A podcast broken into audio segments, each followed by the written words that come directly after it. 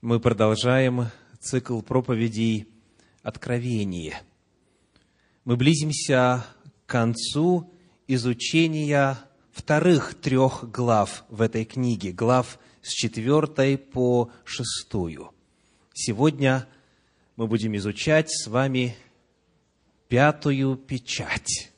Проповедь моя называется «Откровение печатей», двоеточие, пятая – Откровение пятой печати.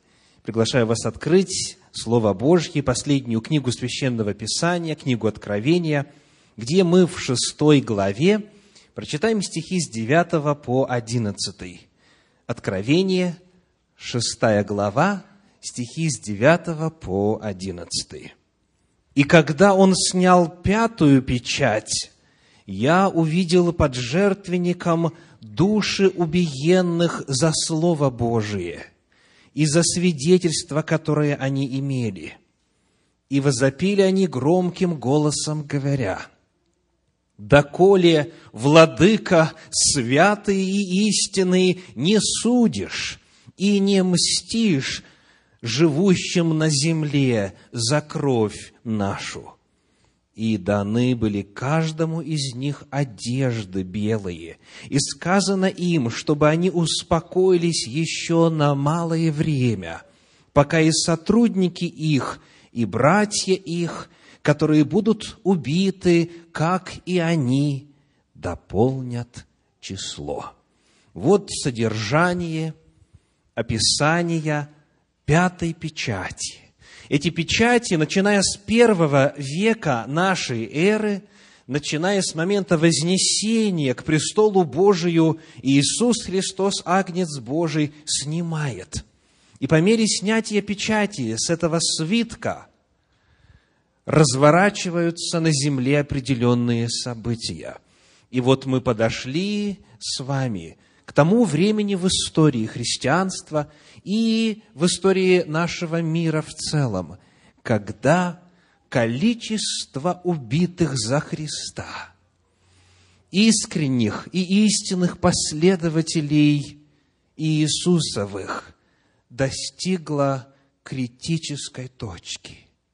И вот здесь появляется очень непростая тема мученичества – за веру, мученичество за истину.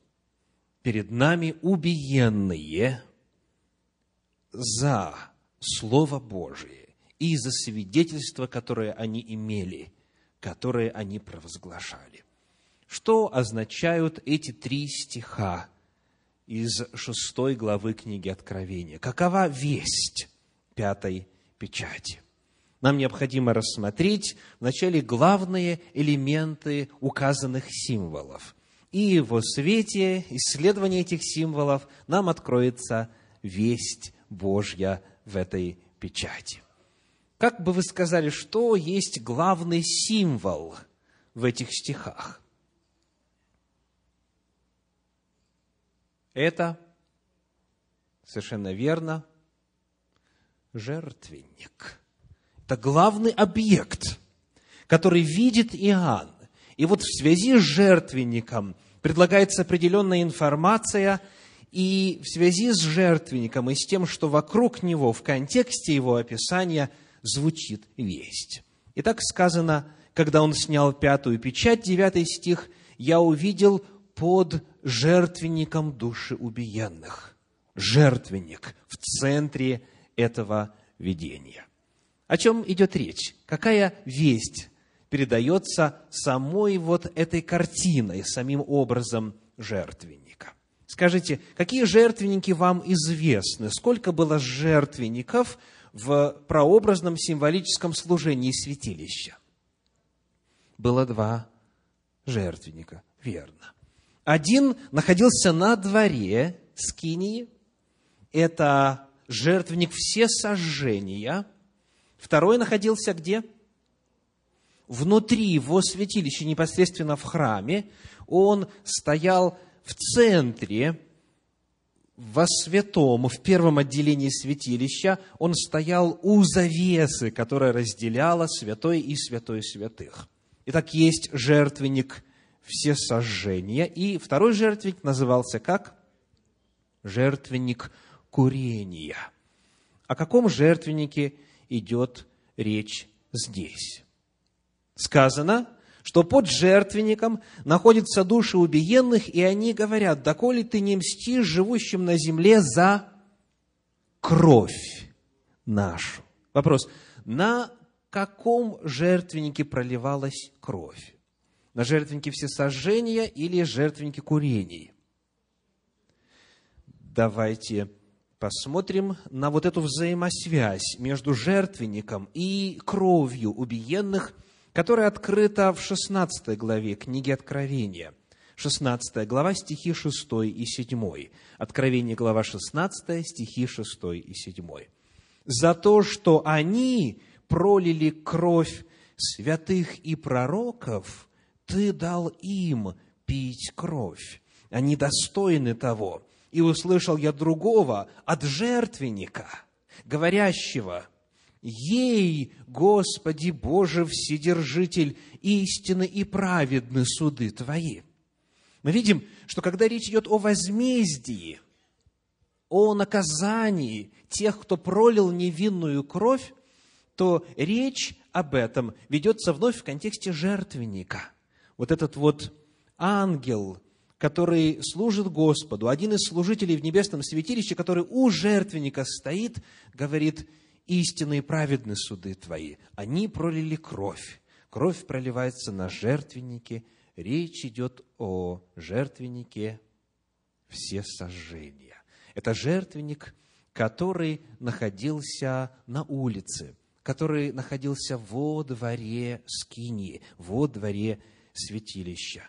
И описано все в Торе следующим образом.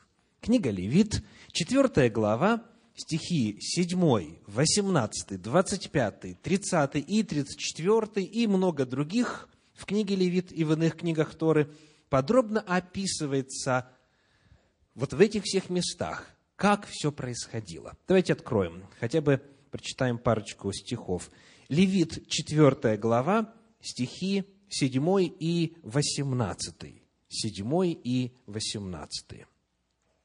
«И возложит священник крови тельца пред Господом на роги жертвенника благовонных курений, которые в скинии собрания, а остальную кровь тельца выльет к подножию жертвенника все сожжений, которые у входа скинии собрания. Вот в одном стихе упоминание о двух жертвенниках, и вот разница между ними, что касается их местоположения и того, что говорится о крови в контексте этих двух жертвенников. На золотой жертвенник, на позолоченный жертвенник в Скинии кровь возлагалась на кончики, на края, на роги жертвенника. А вот на дворе под медный жертвенник, под жертвенник, обложенный медью, под жертвенник всесожжения кровь выливалась. Там было всегда много крови. В 18 стихе этой 4 главы сказано так. «И возложит крови на роги жертвенника, которые пред лицем Господним скини и собрания, а остальную кровь выльет к подножию жертвенника все сожжения, которые у входа скини и собрания» и так далее. Итак, для того, чтобы уразуметь, о чем Иоанн здесь говорит нам, нам необходимо помнить, как эти символы, как эти образы, как эти картины представлены в Священном Писании, буквально с самого начала, начиная с Торы, и как затем эти образы используются далее в Слове Божьем. Для того, чтобы, дойдя до книги Откровения, мы были в курсе того, что происходит – жертвенник всесожжений. На нем сжигаются закланные жертвы, а под него выливается оставшаяся кровь. Вот образ, который видит Иоанн Богослов. Ну и теперь давайте посмотрим, что находилось под этим жертвенником. Согласно шестой главе книги Откровения. «Увидел я под жертвенником души убиенных, увидел я под жертвенником души убиенных. Какова же взаимосвязь между жертвенником, под который сливали кровь, и жертвенником, который видит Иоанн и видит души убиенных? Что находилось под жертвенником все сожжений согласно Торе? Что находилось под жертвенником все сожжений согласно Торе? У нас сказано так. В книге Левит, давайте прочитаем в 5 главе 9 стих, Левит 5, 9. Сказано, «И покропит кровью сей жертвы за грех на стену жертвенника, а остальную кровь выцедит к подножию жертвенника. У жертвенника было подножие. В подлиннике здесь используется древнееврейское слово «есод», и оно, применительно к жертвеннику, переводится в 29 главе книги «Исход» в 12 стихе так. Исход 29 глава, 12 стих.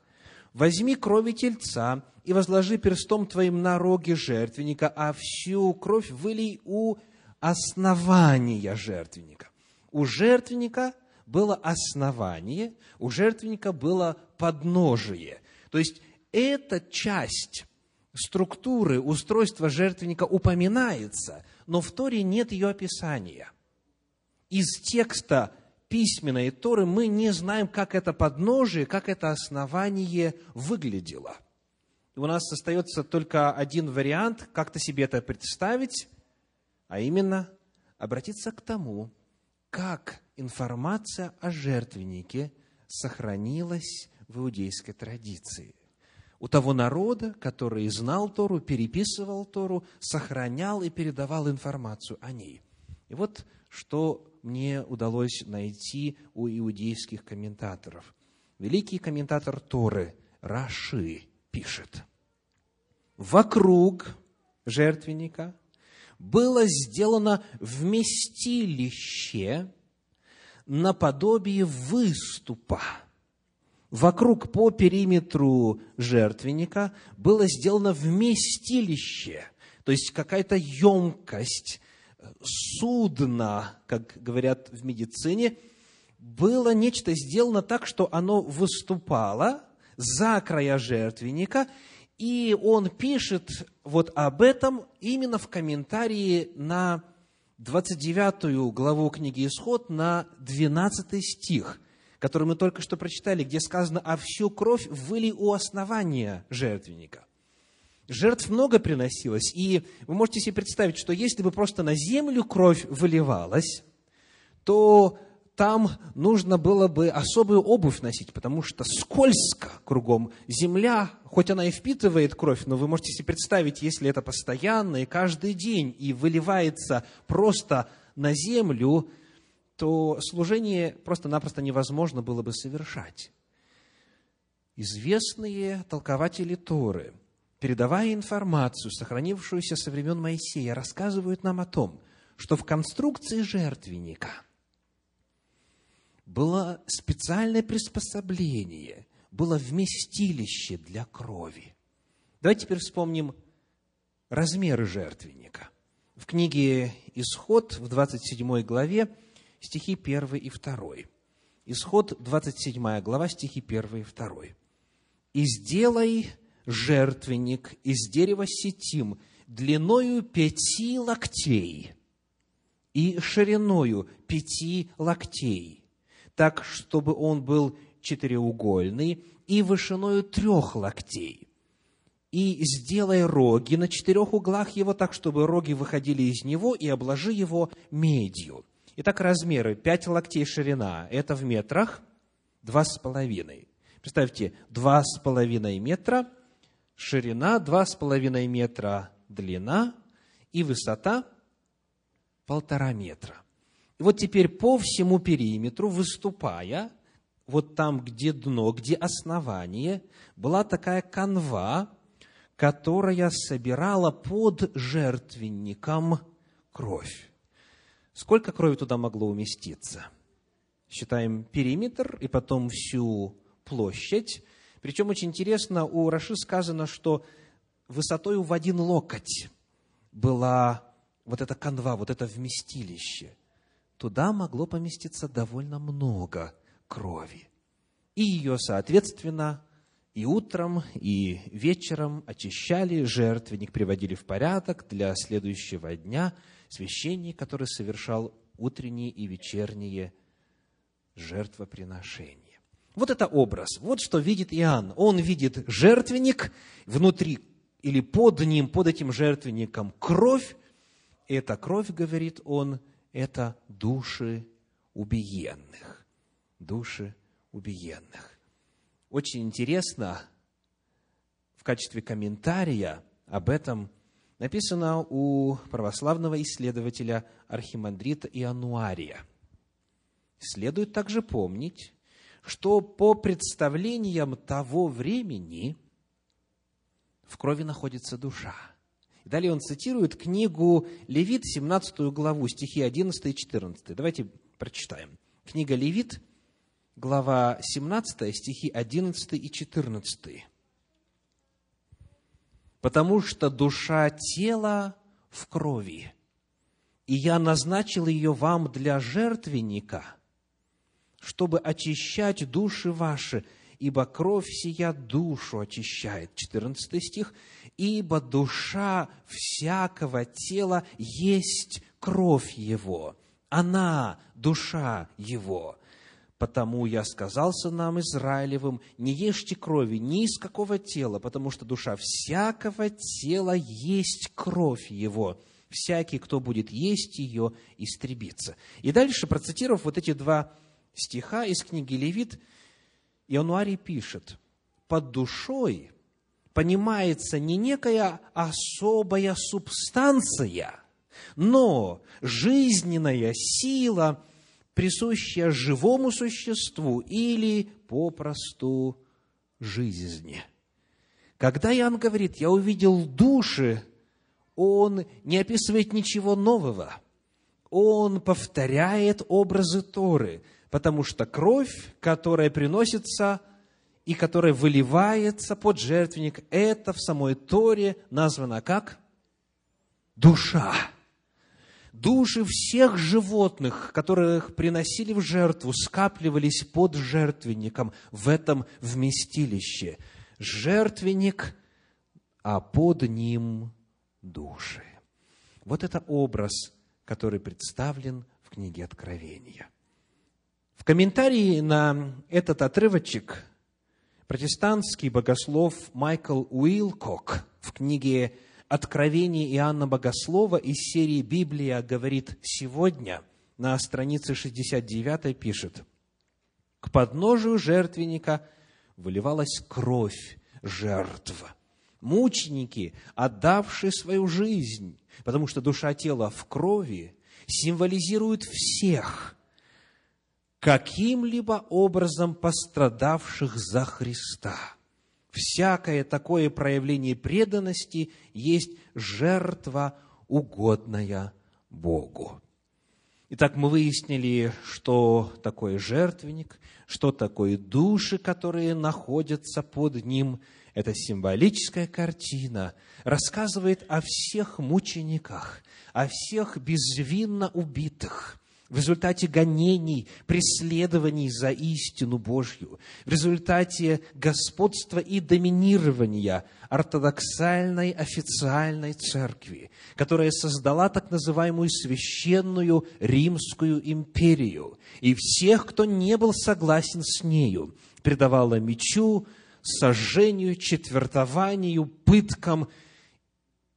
Эта кровь собиралась на протяжении многих столетий, образно говоря, символически говоря, собиралась у жертвенника, под жертвенником. И, наконец, это вместилище переполнилось. Наконец, уже дольше нет возможности ждать и терпеть. И вот здесь звучит призыв к возмездию. Десятый стих шестой главы книги Откровения говорит – 6 глава, 10 стих. «И возопили они громким голосом, говоря, «Доколе владыка святый и истинный, не судишь и не мстишь живущим на земле за кровь нашу.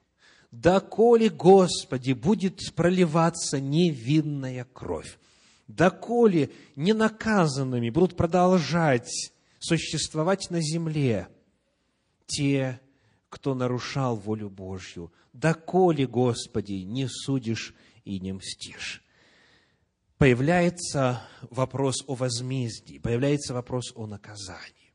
Неудивительно ли, что кровь вопиет? Неудивительно, потому что кровь имеет такое свойство, как, она, как нам рассказывает об этом Тора с самого начала. Пятикнижье Моисеева, книга Бытие, 4 глава. Читаем стихи с 8 по 12. Откровение говорит о том, что души вопиют, душа – это кровь под жертвенником. И в книге Бытие, в 4 главе, в стихах с 8 по 12 сказано так. «И сказал Каин Авелю, брату своему, и когда они были в поле, восстал Каин на Авеля, брата своего, и убил его. И сказал Господь Каину, где Авель, брат твой? Он сказал, не знаю. Разве я сторож? брату моему и сказал, что ты сделал? Голос крови брата твоего вопиет ко мне от земли. И ныне проклят ты от земли, которая отверзла уста свои, принять кровь брата твоего от руки твоей. Когда ты будешь возделывать землю, она не станет более давать силы своей для тебя. Ты будешь изгнанником и скитальцем на земле. Что делает кровь? Кровь вопиет. Кровь первомученика на земле, Авеля, который умер и пострадал за веру свою, за то, что принес жертву правильно, за то, что совершил служение жертвоприношения в соответствии с волей Божьей. По причине недобрых чувств к нему Каина был заклан. Вот эта кровь его, она вопиет – и в результате, коль скоро она вопьет о мщении, о воздаянии, воздаяние приходит на голову Каина. К нему приходит, и на нем остается проклятие. Вот этот вот образ, образ пролитой безвинно крови, которая требует мщения, требует воздаяния, вновь используется у нас в последней книге Священного Писания.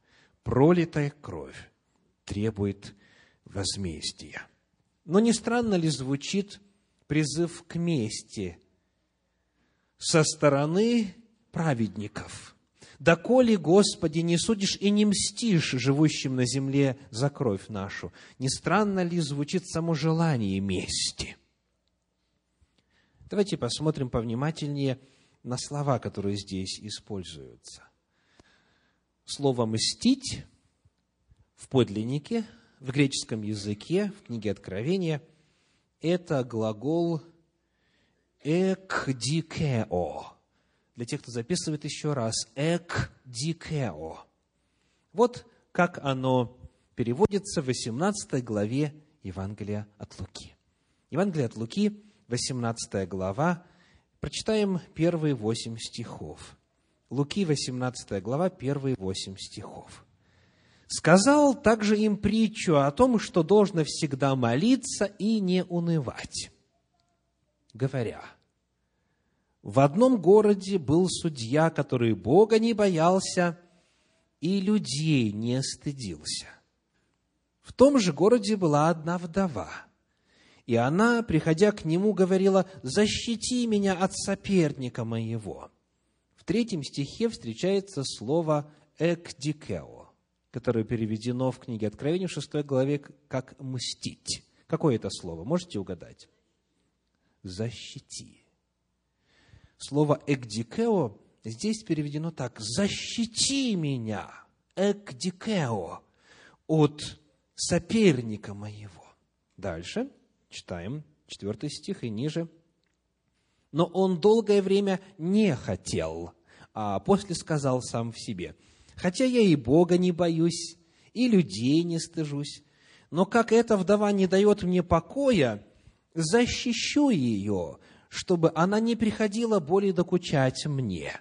Здесь слово у нас снова есть это слово. Как переведено? Защищу. Далее. И сказал Господь, слышите, что говорит судья неправедный?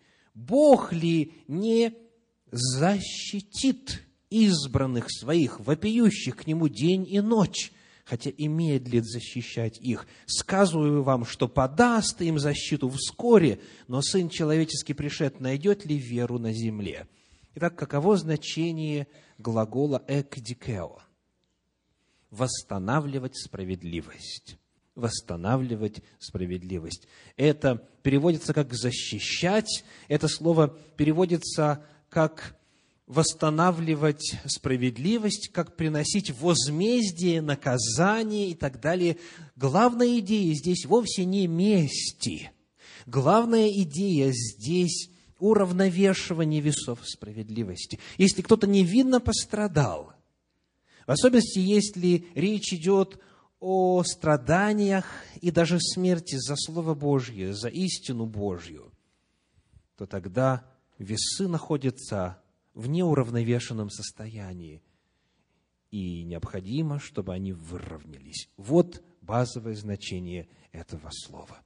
Это вопль о справедливости, это вопль о защите, о том, чтобы обидчики, наконец, были наказаны. В переводе Кулакова, 10 стих 6 главы книги Откровения звучит так – и возопили они как можно громко, когда, владыка святой и истинный, станешь судить ты и взыщешь за кровь нашу, живущих на земле. Здесь экдикео переведено как «взыскивать». Та же самая идея, тот же самый принцип восстановления справедливости. Итак, сегодня, изучая пятую печать, мы находим, что Господь передает здесь очень важную весть. Доколе, владыка, когда это произойдет? И ответ какой? Ответ в следующей, шестой печати, которую мы по милости Господней будем изучать во время следующей проповеди – но сейчас я хочу хотя бы несколько стихов оттуда прочесть из книги Откровения, из 6 главы, стихи с 15 по 17. Там ответ на вопрос, когда придет возмездие. Откровение 6 глава, стихи с 15 по 17. «И цари земные, и вельможи, и богатые – и тысяченачальники, и сильные, и всякие рабы, всякие свободные скрылись в пещеры и в ущелья гор, и говорят горам и камням, «Падите на нас, и сокройте нас от лица сидящего на престоле и от гнева Агнца, ибо пришел великий день гнева его, и кто может устоять?» Вот когда придет возмездие когда Царь царей, Господь господствующих явится как вселенский судья, судья истинный и праведный, и тогда все получат по справедливости. Вот тогда придет время возмездия. Сегодняшнее исследование пятой печати открывает перед нами очень важную истину – проходят века за веками. И многие несправедливости, многие нарушения прав человека, многие жестокости, преступления, зло, горе, боль, смерть стираются из памяти народной. И чем больше времени проходит, тем меньше мы об этом знаем, и тем меньше об этом вспоминается. Стираются образы миллионов жертв, которые пострадали ради Божьей истины. Когда в 2008 году я в числе группы служителей совершал путешествие по странам реформации – наш гид, профессор, доктор Герард Дамстиг, который совершает служение, помимо всего прочего, еще и организации этих туров по историческим местам реформации, водил нас по музеям Европы в разных странах. Он с удивлением рассказывал о следующем. Он ведет нас и говорит, а сейчас здесь мы увидим, и когда мы приходим к следующему шагу этой выставки об истории реформации, там уже нет тех экспонатов, которые были там в прошлом году. Как раз те экспонаты, которые представляют собою орудия пыток, те экспонаты, которые представляют собой статистику умученных, убитых зверски, преданных огню и иным способом официальной государственной церковью, там этих экспонатов становится все меньше и меньше. И на протяжении 20 лет его деятельности вот в этом качестве он говорит, я вижу, как музеи Европы все более и более освобождаются от этой неудобной тематики. Еще в прошлом году экспонат был, а сейчас его нет. Были картины, очень трудно воспринимающиеся потому что это картины казней, картины пыток невинных людей, единственным желанием которых было служить Иисусу Христу, как написано в Священном Писании. Все это постепенно из музеев Европы исчезает. Проходит время, и о преступлениях на религиозной почве о миллионах убитых, принесенных в жертву невинных душах. Память стирается и исчезает. Но Господь сегодня через книгу Откровения показывает нам, что у Бога ничего не забыто. Каждая капля крови воспринимается им как жертва, как жертва, принесенная во имя истины, во имя Господа Спасителя. Все в небесных книгах отмечено. Ничего не пропало, ни одна несправедливость не останется неотомщенной. Справедливость будет восстановлена, защита будет послана. Господь сегодня хочет заверить каждого из тех, кто пострадал за Него, ради Него, во имя истины, во имя Евангелия – что скоро грядет пришествие Христова, и оно принесет с собой возмездие. В книге Откровения в 19 главе это описано такими словами. 19 глава, первые два стиха. «После сего я услышал на небе громкий голос как бы многочисленного народа, который говорил «Аллилуйя! Спасение и слава и честь, и сила Господу нашему, ибо истины и праведны суды Его, потому что Он осудил ту великую любодейцу, которая растлила землю любодейством своим и взыскал кровь рабов своих от руки ее.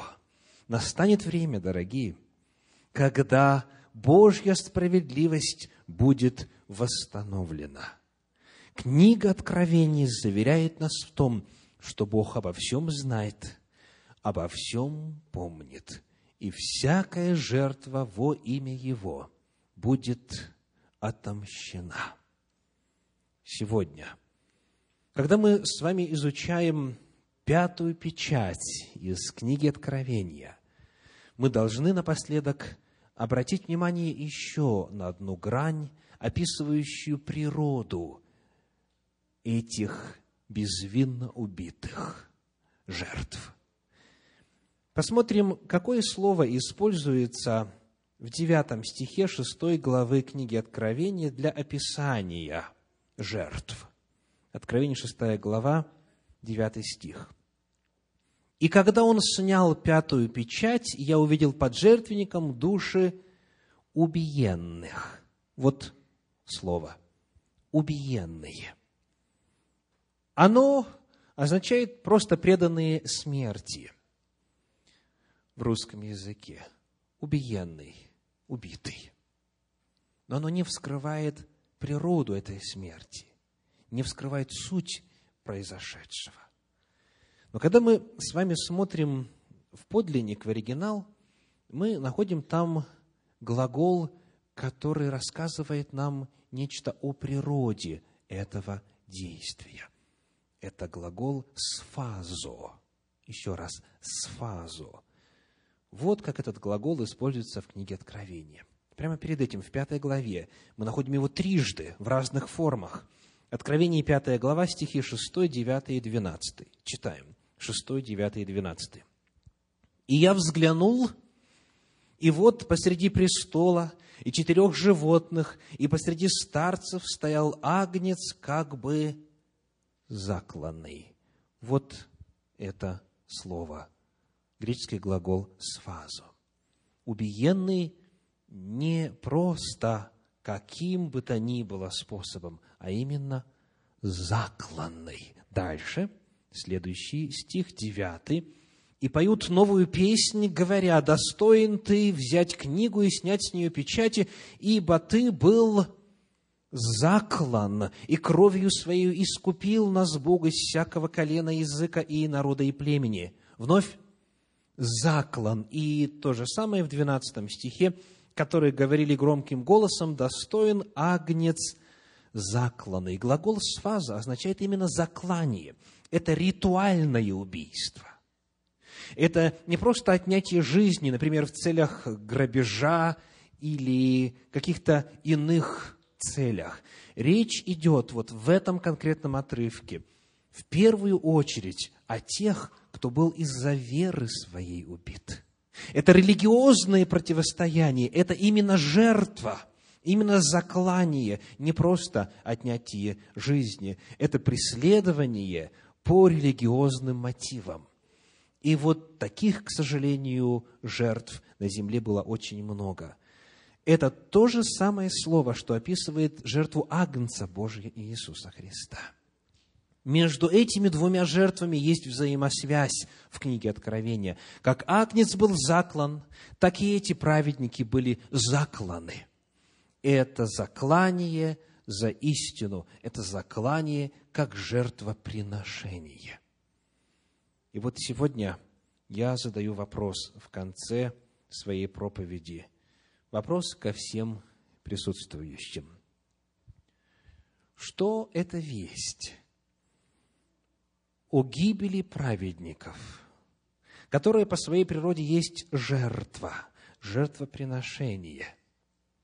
Что это весть сегодня значит для вас. Знание о взаимосвязи между жертвой Агнца Божия и жертвой праведных.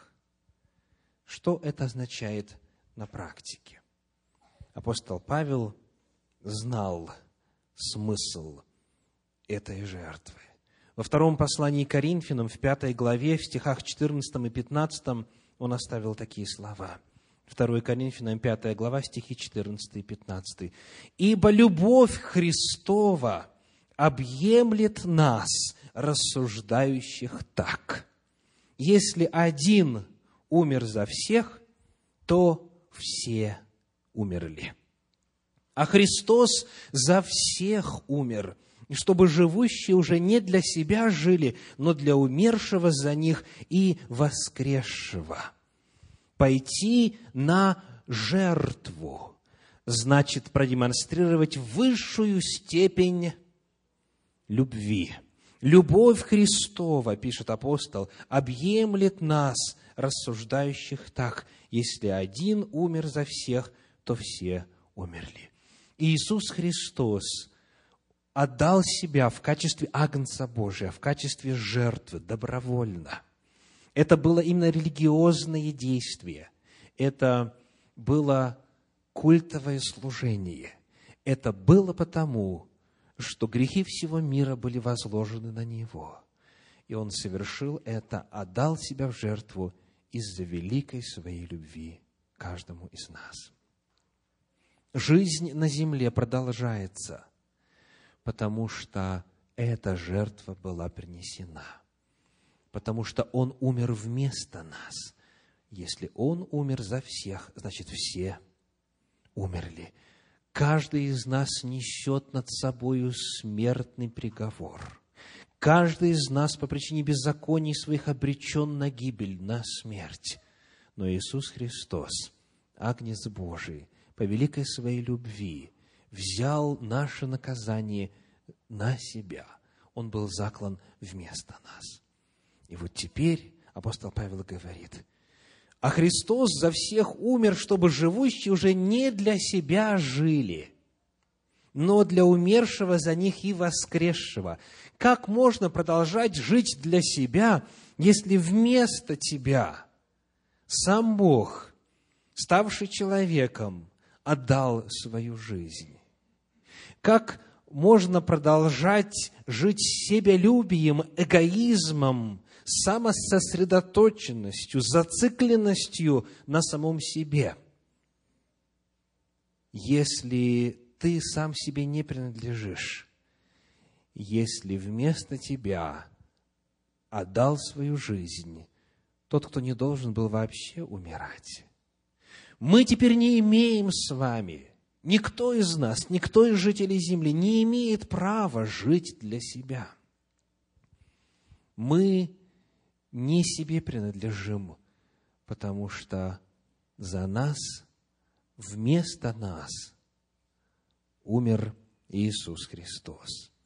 И вот осознание этой великой истины в опыте апостола Павла и многих других апостолов Христовых, и многих христиан первого века, осознание этой великой истины, осознание этой великой Божьей любви привело к удивительным результатам. Послушайте, что апостол Павел пишет о себе в послании к филиппийцам во второй главе в стихах 16 по 18. Филиппийцам вторая глава, стихи 16 по 18. «Содержа слово жизни к похвале моей в день Христов, что я не тщетно подвязался и не тщетно трудился, но если я и соделываюсь жертвою, за жертву и служение веры вашей, то радуюсь и сорадуюсь всем вам. О сем самом и вы радуетесь, и сорадуйтесь мне. Понимаете, когда речь идет о прекращении жизни в результате нападения грабителей, в результате военных действий, в результате каких-то случайностей, в результате каких-то иных причин, то, как правило, чаще всего это не есть выбор человека. Он погибает по неволе.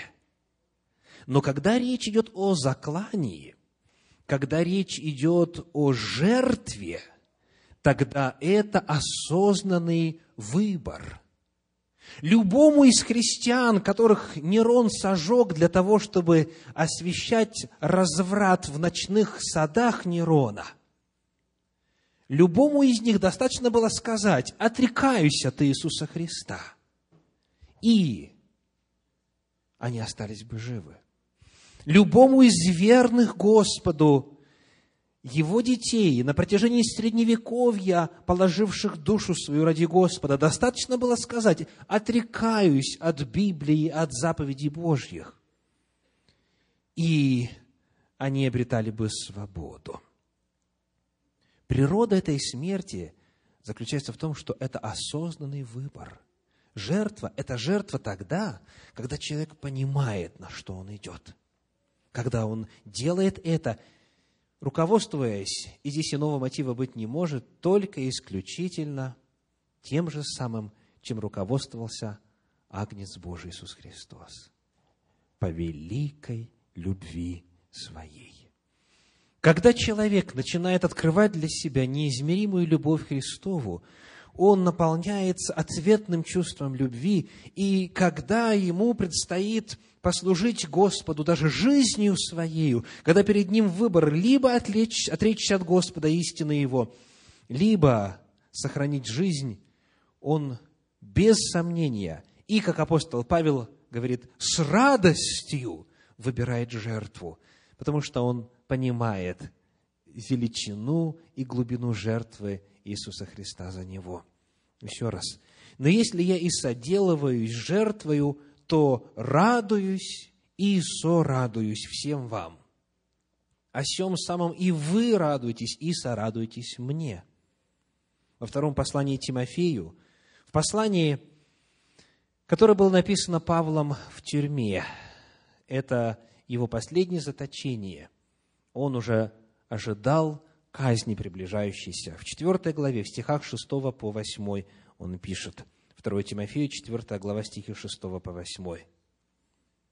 «Ибо я уже становлюсь жертвою, и время моего отшествия настало. Подвигом добрым я подвязался, течение совершил, веру сохранил. А теперь готовится мне венец правды, который даст мне Господь, праведный судья, в день оный, и не только мне, но и всем, возлюбившим явление Его. Когда я находился в этой темнице в Риме, где был заточен апостол Павел, и откуда его повели на казнь, эти слова из второго послания Тимофею зазвучали для меня и для всей нашей группы особенным образом. Это мрачное подземелье, очень сырое, без солнечного света. Это мрачная комната, это очень темное место. И апостол Павел, находясь там, радуется. Он говорит, скоро уже, несколько дней мне осталось, и я тоже стану жертвою. Но я, рассматривая и оглядывая свой путь, говорю с уверенностью, я получу воздаяние от Господа. Вот какова природа этой жертвы.